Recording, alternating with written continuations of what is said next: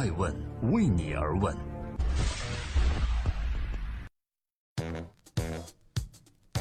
Hello，大家好，今天是周末，二零一八年的二月四日，我是爱成，记录时代人物，探索创新创富的爱问，在每个周末会面对面对话一位顶级大咖。今天爱问专访的人物是猎豹富盛。我想问富盛，三年如何斩获全球六亿用户？既做创业又做投资人，如何打破边界？从金山毒霸到猎豹移动。创业者傅盛从工具类应用进军内容行业，再到出售自己的孩子最新人工智能，三年时间内获得了全球的六亿用户。正在播出，爱成专访猎豹移动傅盛，猎豹的速度究竟从何而来？猎豹是一种什么样的动物呢？我和大家描述一个场景吧。烈日下的伊夫拉斯高原上，一只斑点均匀、身形健美的猎豹正在捕捉它今天的午餐。午餐是一只黑斑羚，黑斑羚的时速超过了一百公里，但在不到半分钟内，优雅但注定悲剧的黑斑羚变成了那只雄健猎豹的腹中之物。猎豹在咀嚼自己食物的时候，眼神中有几分凌厉。而它最明显的特征就是鼻翼延伸到眼角的两道黑纹，这就是一只猎豹的样子。而富盛创立的猎豹是在2014年，他将金山公司改名叫猎豹。当时没有撕咬竞争对手的野心，也没有要称霸江湖的野心。之所以命名叫猎豹，富盛说只是看中了这种动物在陆地上奔跑速度最快的特点。认为这和公司未来使命相符。坦白讲，人穷志短的他，满心当时想要的不是胜利，而是拿到投资，让猎豹移动这家改名的公司能够生存下去。这年三月份，猎豹移动的移动端月活跃用数增长到了二点二三亿，比前一年增长了百分之四百。五月成功在纽交所上市，富盛的心理压力一下子终于全部释放。不过，上市有钱之后，花钱突然成了最大问题。富盛开始身兼创业者和投资者的双重身份了。在今年的乌镇互联网大会上，我再次遇到了富盛。我问他：“为什么你如此焦虑？”富盛的答案是：“因为我们面临的是最动荡不安的环境。”确实，中国创业市场变化太快。二零一五年五月份。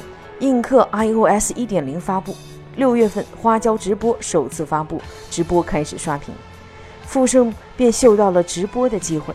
那个时候，映客的估值才几千万，他找到了创始人冯友生谈好了，结果呢，又因为团队执行力不行，错失映客。等猎豹把自己的 APP 捣鼓出来的时候，直播市场已经一片红海，这成为了复盛的又一大遗憾。但就像猎豹这只动物。它是不会因为错过食物而止步，反而会静待从中，伺机掀起新的厮杀。一年后，猎豹推出了自己的直播 Live dot me，这个软件出现在 Google Play 美国地区社交排行榜的首位，并且入围了 Apple App Store 美国地区社交类排行榜的前三名。很明显，富盛猎豹的打法呢，就是避开中国，主打美国。但最有意思的是，富盛自己英语不好。他曾经跟我说，看到马云的演讲时心里就痒痒。他讲啊，如果我的英语也那样好，那富盛的出海可能就会更成功一些了。因为他团队中很多的骨干都是原来来自金山毒霸的老员工，国际化并不强。富盛在这一次乌镇互联网大会，我跟他的再一次专访中啊，他就讲了一个笑话，说他们有一次去美国搞一个六十人的会议，竟然有二十多个人连签证、护照都没办过，也没办下来。结果呢，这次大会没搞成。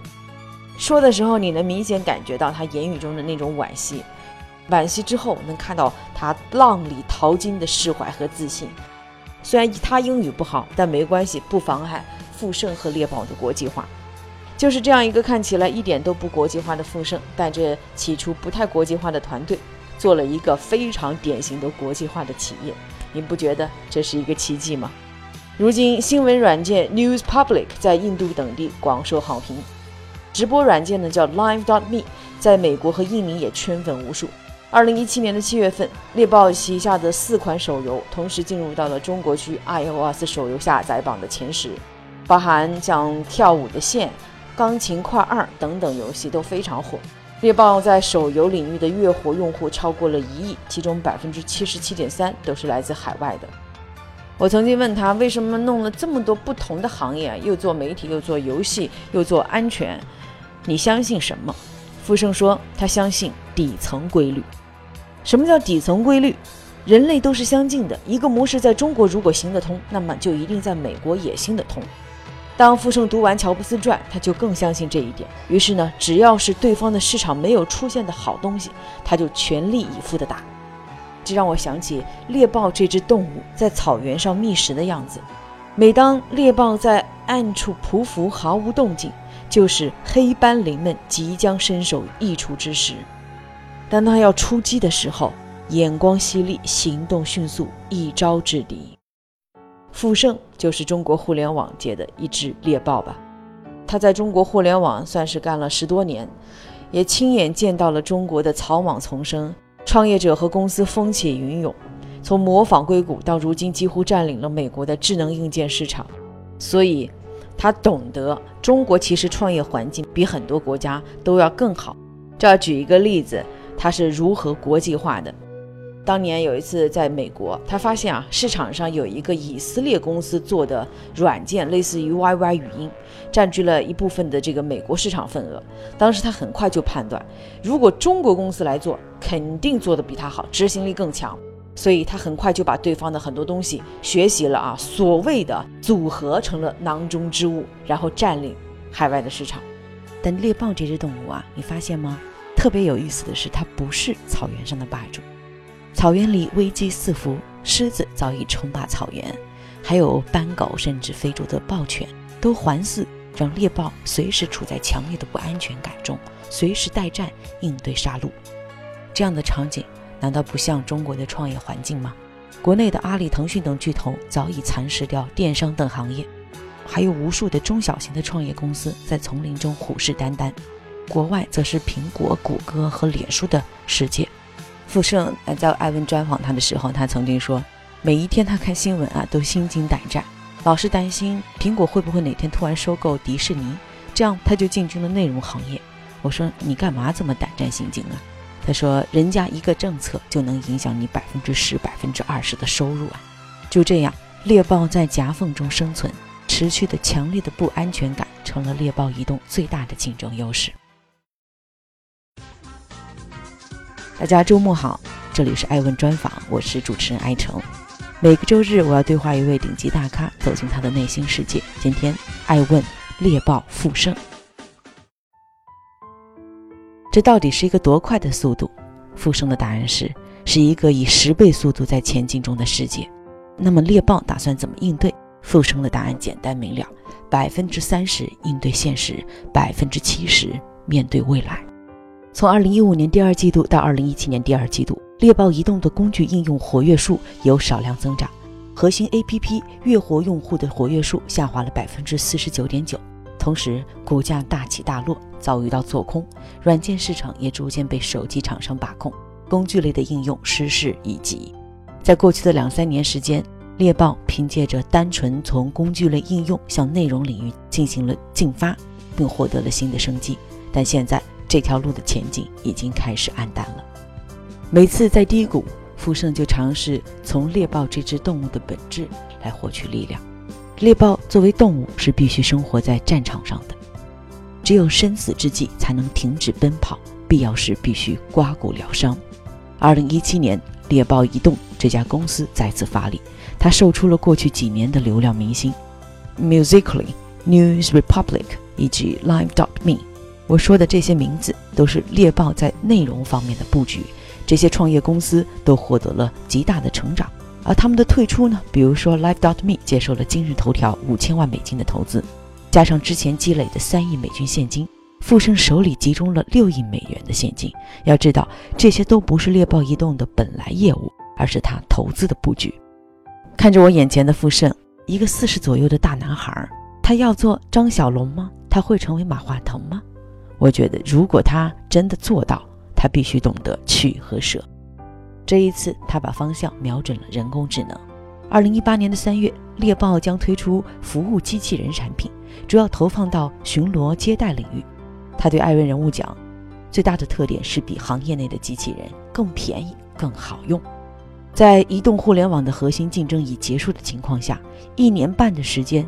我发现猎豹富盛竟然可以打造出一个别人又好用又便宜的机器人。首先，可能吗？其次，凭什么？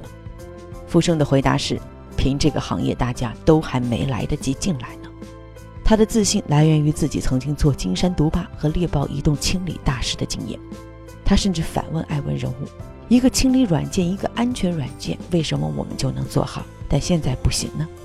猎豹自2016年宣布拓展人工智能业务，并且要 all in，也就是全力以赴的状态。那时候，互联网巨头都还没有很多动静。阿里云刚联合中科院成立了量子计算实验室，百度刚提出将人工智能作为未来发展方向。不过，接下来的两年，市场便处在了春笋状态。猎豹确实走在了靠前的位置。2017年的五月，他收购了 AI 技术公司北京 Ironstar 公司约百分之三十的股权。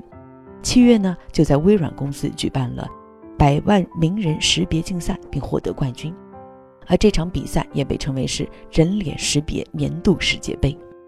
富盛投资的 Line.me 开始纳入人脸识别技术。此外，猎豹手下还有多款应用待接入。猎豹还与喜马拉雅 FM 推出了小雅 AI 音箱，联合小米推出了小爱同学 AI 音箱。富盛说。如果要比较语音识别的准确率，我们应该是排在行业第一的。然而，尽管2017年上半年有一百二十多家人工智能公司获得了两百三十亿的融资，但商业上的回报微乎其微。获得投资的创业公司，截至艾问研究发现也倒闭了三十多家，可谓风险极大。但富盛不怕，也许就赌输了，那就输了吧。就像撒种子，多撒一些，总会长出一些果实来。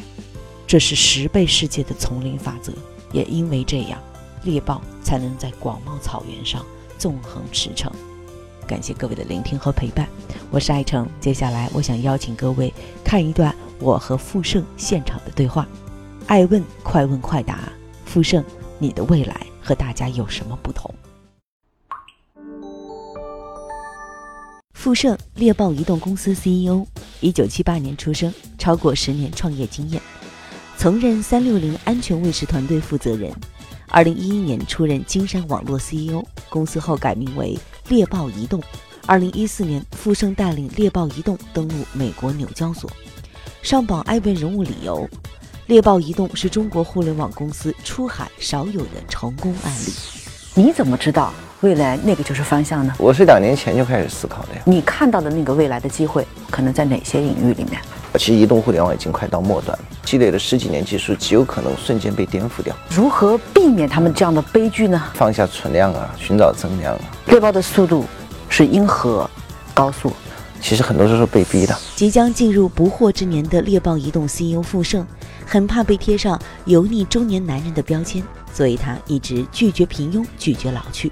截至目前，他已经带领猎豹移动积累了近六亿月活用户，三年登陆美国纽交所。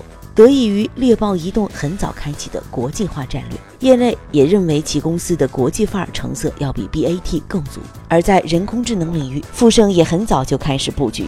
那么接下来他又会凭什么继续书写未来呢？大家好，我是猎豹移动 CEO 富盛，我在爱问人物等你。我相信未来十年的创业一定是思想者的竞争，想的不同，想得更远，才是取胜之道。能讲讲你的对未来的认知吗？啊，我们都习惯用一个连续性的方式来思考整个世界，但有没有想到，也许我们正面临着一个十倍速的世界，就所有东西都可可能短期内就十倍好。你怎么知道未来那个就是方向呢？比如说你正在付出的人工智能，这样的话，你只能是增加一些概率啊。啊，你看今天不光是猎豹了，其实 BAT 本质上也有很大的恐慌感。如果人工智能是方向，巨头 BAT 包括全球的这种呃科技公司，无一不在呃猛注这个人工智能。猎豹移动在哪儿？富盛又凭什么？先讲一个小数据啊，我们今天是小米这个解析引擎的这个提供者之一，而且我们的准确率应该是排第一的。你想想，我们只用了一年时间就完成了过去听起来非常高深的一些技术。我一直有个观点，人工智能本质上是在拉低技术门槛。这也是为什么这个大公司如此全力投入，因为他们的过去积累了十几年技术，极有可能瞬间被颠覆掉。所以，留给创新者的机会在哪里呢？你只能找一个这个最适合自己的，或者可能最适合自己。我觉得，作为一个创业公司，还是尽量远离这些核心的竞争。你看到的那个未来的机会，可能在哪些领域里面？呃，人工智能的基础的这个设施，我不觉得那么值得创业者去投入了。但它的应用是有很多机会的。其实猎豹真正盯的是应用，比如说小雅去点首歌的准确率，可能是比竞争对手高百分之十以上。像 AI 在各个领域，像医疗、像生物。还有火箭呢，这些其实今天都是有机会去尝试的。猎豹是一个出海成功的典型案例，所以这方面能不能分享一下你出奇制胜的经验？我是从思考上，呃，从这个竞争上去考虑的，也就远离一点。由于移动互联网带来的全球更平，使得所有人更来更越来越相似。你很幸运的找到了最最好的团队。在帮你各个市场打全球的战役，我也不觉得是我们团队一定是多么优秀，也不是我自己那个，而是我想到这个规律以后，你就全力以赴的这个去做。那您是主要在做投资布局呢，还是主要是管着这个猎豹的主业？这两者怎么搭配？这两者的边界正在模糊化。那新的一个优秀公司、高效专业的组织构架应该是什么样子？那我觉得就是找到核心主干的你最核心的业务，这个构建好基础，然后旁边有。一群的这个生态型公司，能够用一句话总结出你的打法跟别人有什么不同吗？就是猎豹的速度呗。猎豹的速度是因何高速？因为我们出生在一个最不安全的环境当中。大家在国内是 BAT 的巨头，在海外是 Google、Facebook 和苹果的巨头，它一个政策就可以影响你收入百分之十到二十。我总算明白了，这种不安全感，持续的强烈的不安全感，就是猎豹的最大的竞争优势。嗯，算是。未来的创业一定是思维的突破。在我采访结束后，傅盛给我留下了这样一句话：人真正的成长其实是要不断的自我进化，而对于一个公司又何尝不是呢？在一个高速运行的商业世界中，不断突破、自我创新，这是成就下一个公司保命的唯一技能吧。爱问是我们看商业世界最真实的眼睛。记录时代人物，传播创新精神，探索创富法则。